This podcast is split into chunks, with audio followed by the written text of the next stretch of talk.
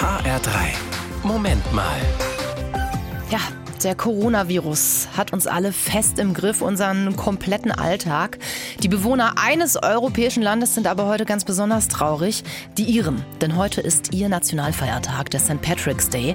Aber wegen Corona sind natürlich auch alle Festumzüge und Partys abgesagt. Fabian Vogt von der Evangelischen Kirche Oberursel. Warum ist der St. Patrick's Day für die Iren der Tag schlechthin? Na, der heilige Patrick war ja der bedeutendste Missionar Irlands. Der hat im ganzen Land Klöster, Schulen und Kirchen gegründet und dadurch und durch den christlichen Glauben den irischen Clan zu etwas wie eine gemeinsame Identität gegeben.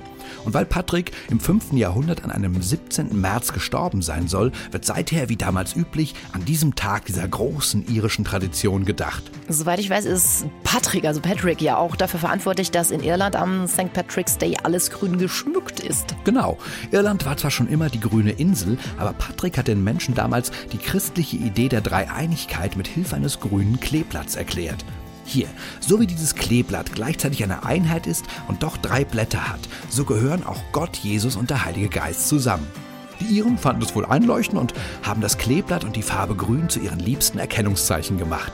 Und was glaubst du, wie verbringen die Iren heute den Tag ohne Umzüge und ohne Partys? Na, erstmal bin ich überzeugt, dass sich die Iren bestimmt nicht nehmen lassen, heute trotzdem alles grün zu schmücken.